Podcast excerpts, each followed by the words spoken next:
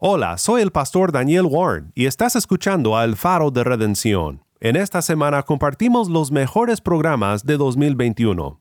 Este programa se tituló ¿Por qué estudiar los credos? de la serie El Credo, originalmente al aire el 8 de marzo de 2021. Puedes imaginar a los credos como barandillas en una curva en la carretera. Son para mantenernos en el camino de la sana doctrina confesada por la Iglesia de Jesucristo por siglos. En nuestra tendencia de entrar en error, los credos nos ayudan a recordar lo que la Iglesia histórica siempre ha confesado sobre doctrinas básicas y fundamentales de la fe, y nos ayudan a no desviarnos de un buen camino doctrinal.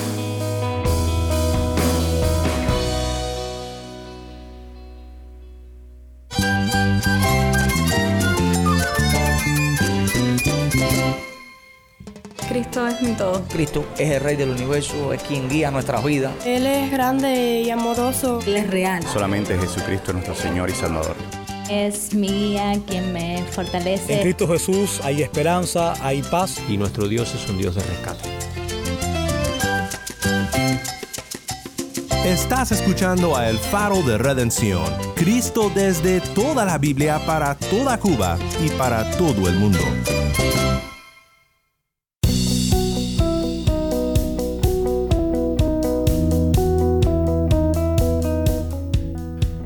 Hola, mi nombre es Daniel Warren, gracias por acompañarme aquí en El Faro. Hoy comenzamos una nueva serie titulada El Credo. Estaremos explorando juntos el credo niceno. Ahora, si eres como yo, probablemente no has estado en iglesias que enfatizan muchos los credos, o tal vez has tenido la bendición de estar en una iglesia que usa los credos en cada servicio. Sea como sea el caso, quiero pensar contigo hoy principalmente sobre la importancia de los credos. Oiremos de otros para comentar sobre el asunto y veremos en la palabra de Dios cómo tenemos precedentes para hacer credos que resumen nuestra fe cristiana. Así que como evangélicos tenemos una deuda y yo creo que necesitamos reconciliarnos con el cristianismo en su sentido más histórico y si pudiéramos usar una imagen, como evangélicos somos como un gran árbol que ha crecido muy frondoso numéricamente, pero que con raíces eh, de, con poca profundidad. Y yo creo que va a ser eh, muy, muy bueno que miremos lo que ha sucedido en el cristianismo en su sentido histórico. Manuel Gallardo, un amigo mío y decano del Seminario Evangélico de Cuba Los Pinos Nuevos. Quédate conmigo para explorar juntos este tema tan importante.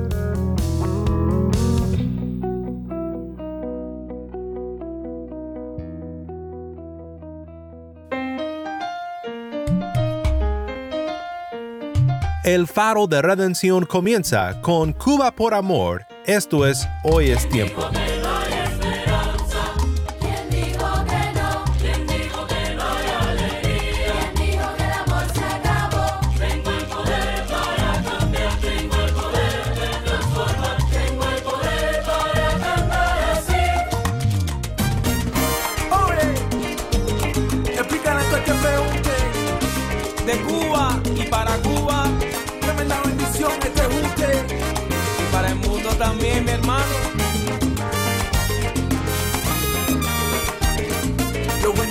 Repartiendo bendiciones. Puede que vengan los vientos sobre ti. Puede que venga el temor. No dejes nunca de soñar y ser feliz. Un universo está pintado a tu favor. Hoy es tiempo de sonreírle a los vientos y de vivir el momento, de disfrutar y cantar. Hoy es tiempo de liberar Vamos mi gente,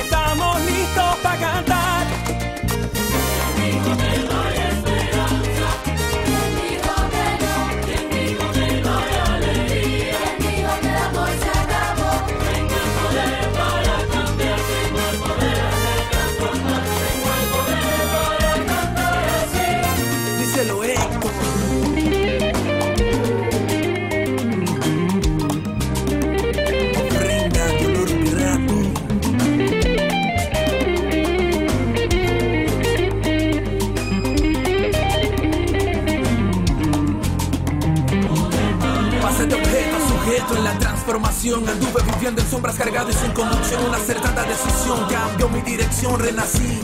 Abracé la redención con la risa en mis labios. Hoy llevo el peso de mi cruz, proclamando la verdad, conservando siempre mi luz. Nunca lo olvido, no siempre estuve acá. Se me cambió y se me dio poder para cambiar.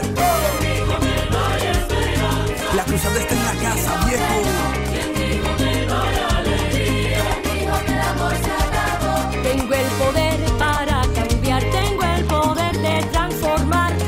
El poder para cantar así, contigo Andy Rubal. Es el poder bendito que viene del cielo. Sí, es el que nos va a salvar. Hoy es tiempo, canta Cuba por amor. Mi nombre es Daniel Warren y esto es el faro de redención. Cristo desde toda la Biblia para toda Cuba y para todo el mundo.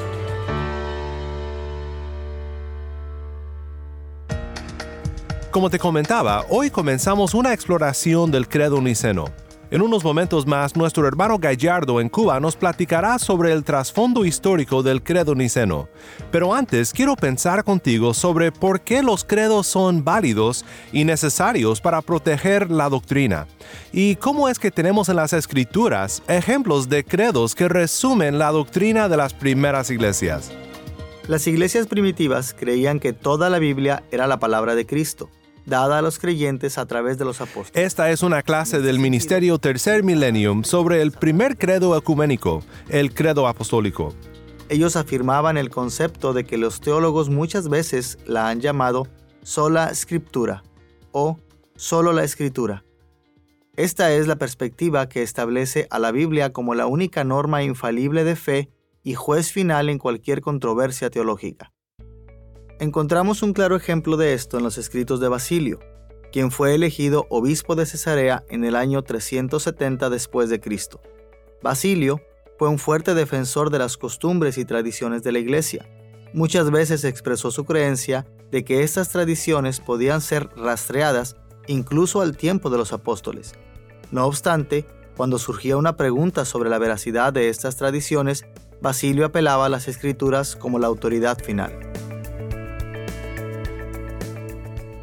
Observemos las palabras que Basilio escribió a Eustaquio el médico en su carta 189.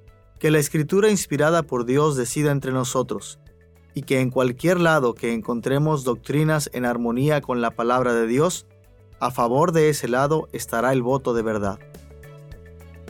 Aquí Basilio admitió que algunas iglesias afirman un conjunto de ideas cotidianas en sus normas de fe, mientras que otras tenían ideas contradictorias así que él apeló a la escritura como la máxima autoridad para resolver el asunto.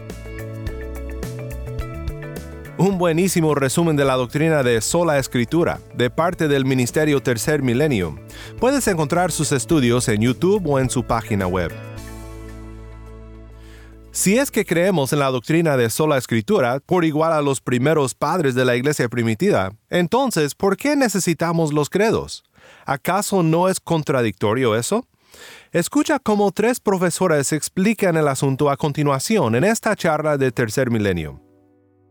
La iglesia primitiva confiaba fuertemente en la escritura como la base de su doctrina, pero ellos dependían en las enseñanzas tradicionales de la iglesia para resumir y proteger las enseñanzas de la escritura. Ahora, es razonable preguntarse por qué la iglesia sentía que era necesario preservar sus enseñanzas tradicionales. ¿No bastaba con solo preservar la Biblia y dejar que ella hablara por sí misma? Hay una necesidad de formular de forma clara y concisa las declaraciones que cree la Iglesia, especialmente porque hay falsos maestros que enseñan cosas que no están en línea con lo que los apóstoles y la Biblia enseñan, especialmente en respuesta a las falsas enseñanzas. La Iglesia se vio en la necesidad de formular resúmenes que demostraran de forma clara lo que creían.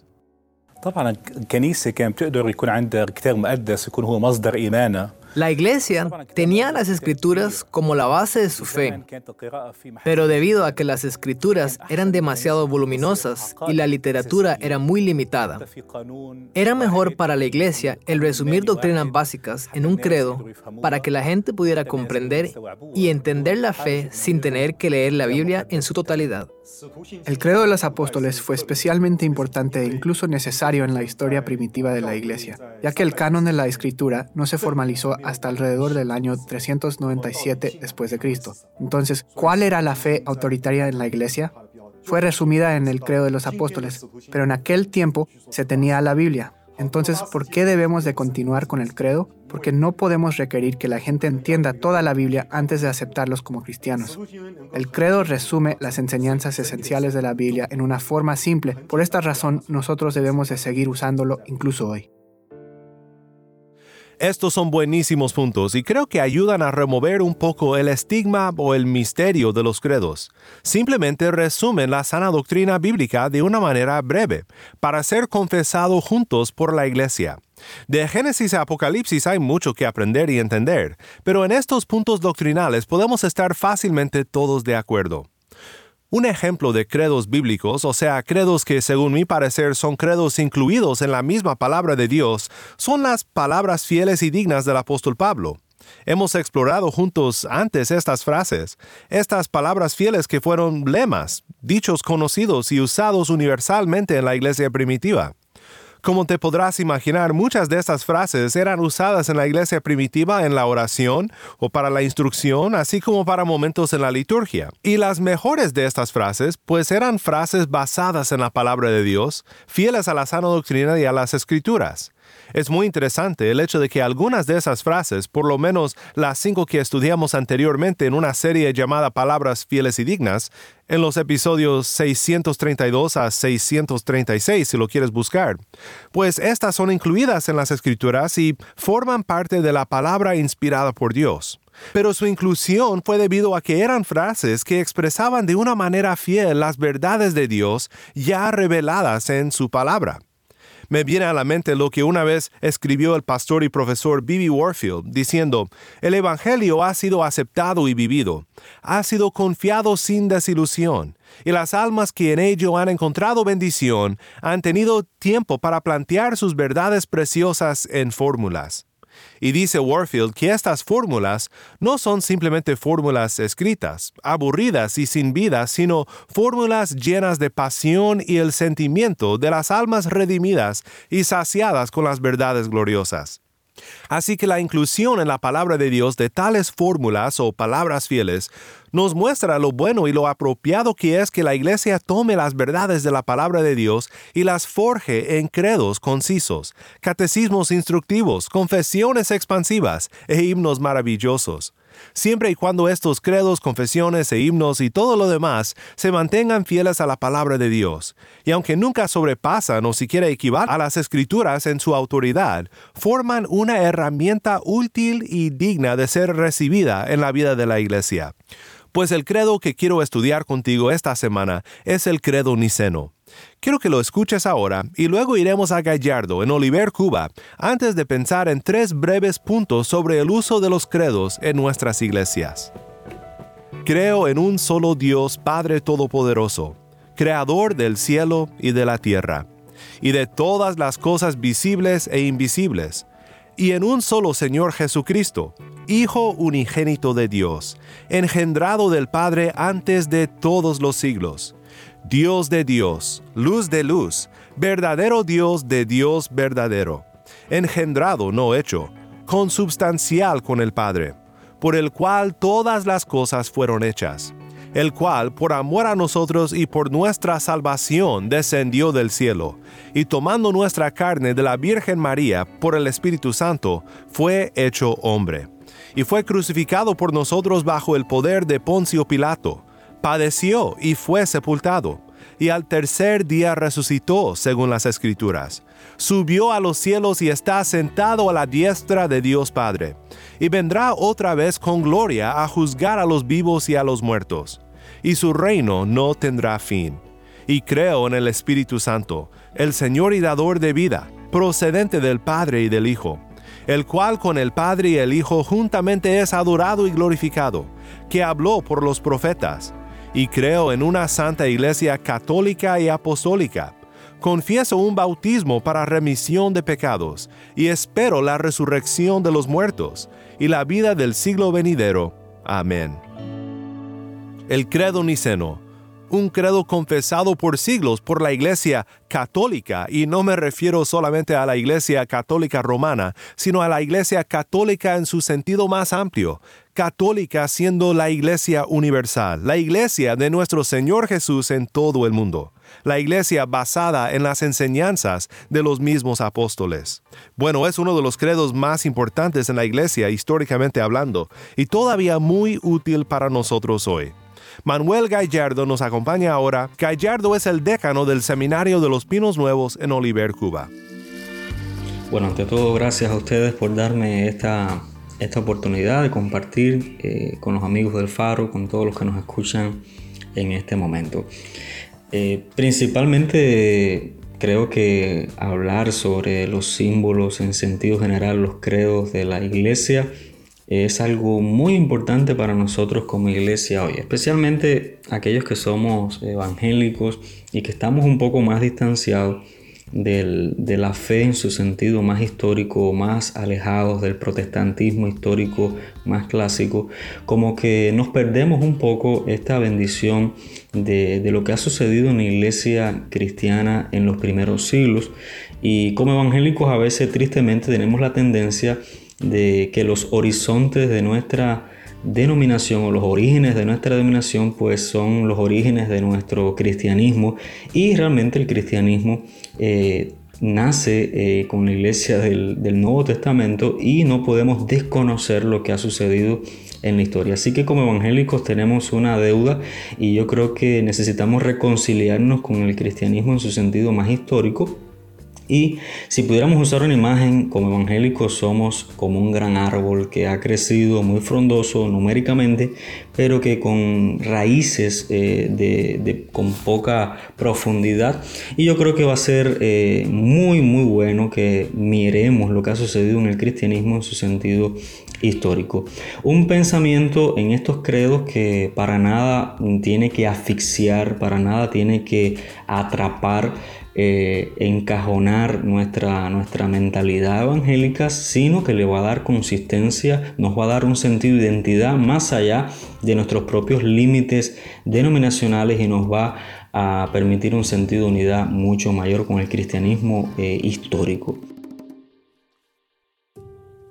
Bueno, Hablando, hablando de credos, eh, básicamente en ocasiones por ignorancia o desconocimiento creemos que suena algo más católico o algo que, que no está en la Biblia y por lo tanto no debe ser de nuestro interés. Bueno, los reformadores eh, que fueron los héroes de mm, buscando la centralidad de la escritura, de la fe, pues ellos eh, no pusieron nunca en tela de juicio la realidad, la legitimidad de las confesiones y símbolos del cristianismo de los primeros siglos. Así que muy eh, acertado para nosotros hoy volver a mirar eh, los símbolos de la fe cristiana en los primeros siglos. Bueno, el, concilio de Nicea es quien da al credo de Niceno le da forma, ya que la herejía que estaba dominando en su momento era precisamente el arrianismo, y eh, atacaba la cristología o la doctrina de Cristo y negaba la deidad de Cristo, la divinidad del Hijo de, Dios eterno.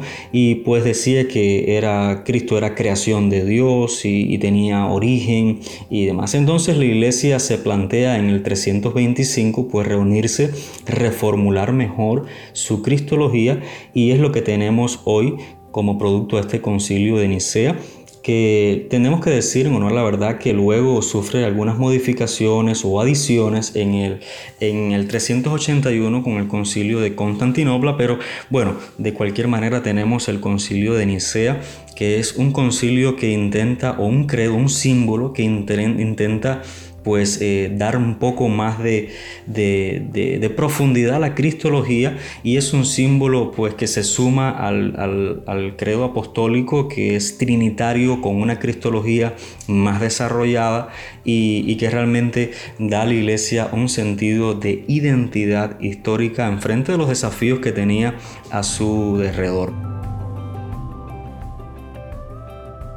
Hay algo interesante entre el, entre el el credo apostólico y el credo niceno y que yo creo que con esto es eh, esencial terminar y es el hecho de que aun cuando el credo apostólico comienza diciendo creo, el credo niceno comienza diciendo creemos. Es decir, que la individualidad del credo apostólico eh, cede ahora espacio a, la pluralidad de la iglesia en su sentido común, en su sentido eh, más amplio. Así que es una oportunidad muy linda de que hoy abracemos nuestra fe eh, no solo como evangélicos o cristianos de hoy, sino junto, abracemos la fe junto a los cristianos de ayer, de hoy y de mañana. Señor les bendiga.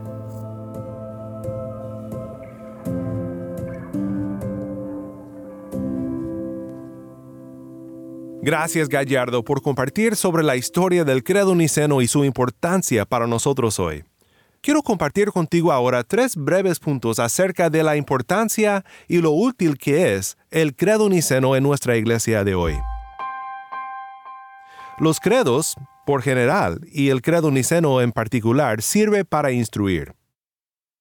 Para dar un ejemplo personal, fue un placer para mí poder compartir sobre otro credo, el credo apostólico, con alrededor de 10 hombres cada semana en un centro de rehabilitación para adictos.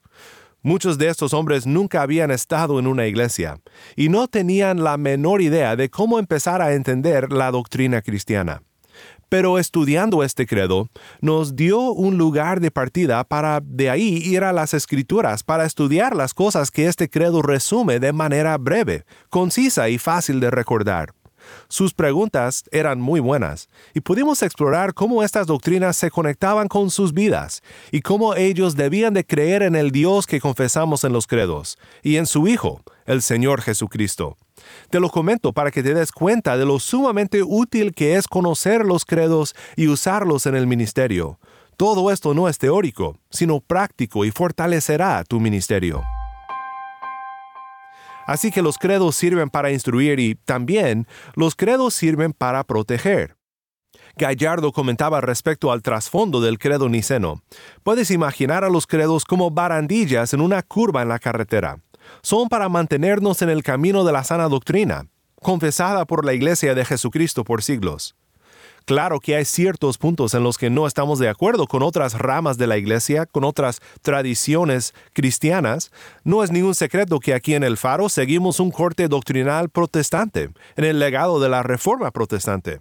Sin embargo, en los credos ecuménicos de la Iglesia, por ejemplo, el credo apostólico y el credo niceno y el credo atanasio también, en estos credos contamos con doctrinas básicas que deben de ser confesadas como verdad por todo aquel que se nombra cristiano.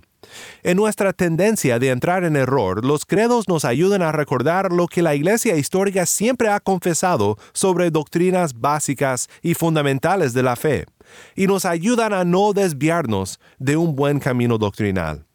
Bueno, los credos nos sirven entonces para instruir y para proteger, y por último, los credos sirven para unir.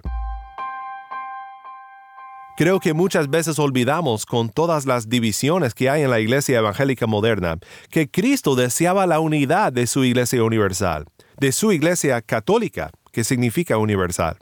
Juan 17, 20 al 21.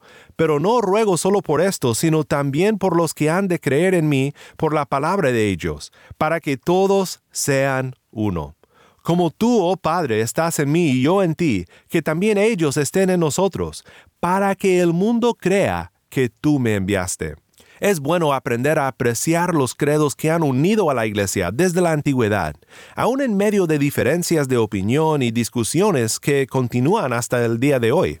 Los credos nos ayudarán por lo menos a comenzar a buscar la unidad que Cristo oró por su Iglesia pero no ruego solo por estos, dice Jesús, sino también por los que han de creer en mí, por la palabra de ellos.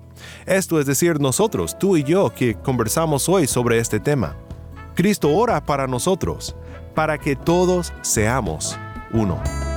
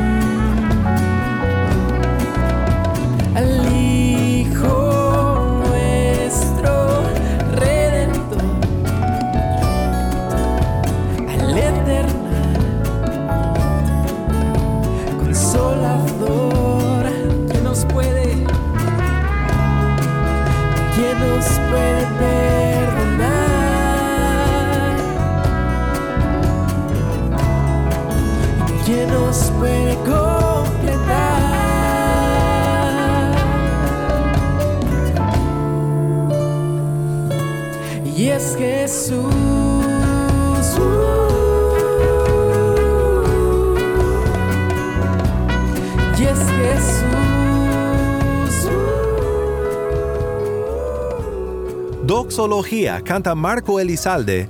Mi nombre es Daniel Warren y esto es El Faro de Redención.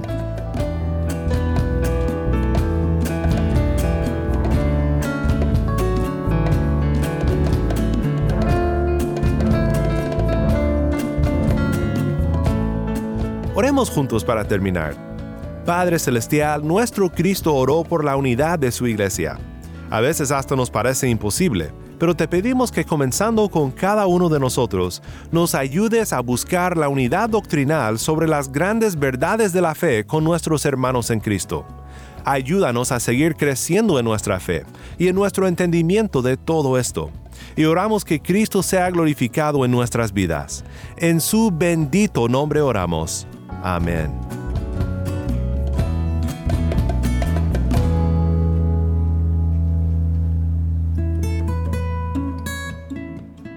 Mi nombre es Daniel Warren. Te invito a que me acompañes mañana en esta serie, El Credo, la luz de Cristo desde toda la Biblia para toda Cuba y para todo el mundo, aquí en el Faro de Redención.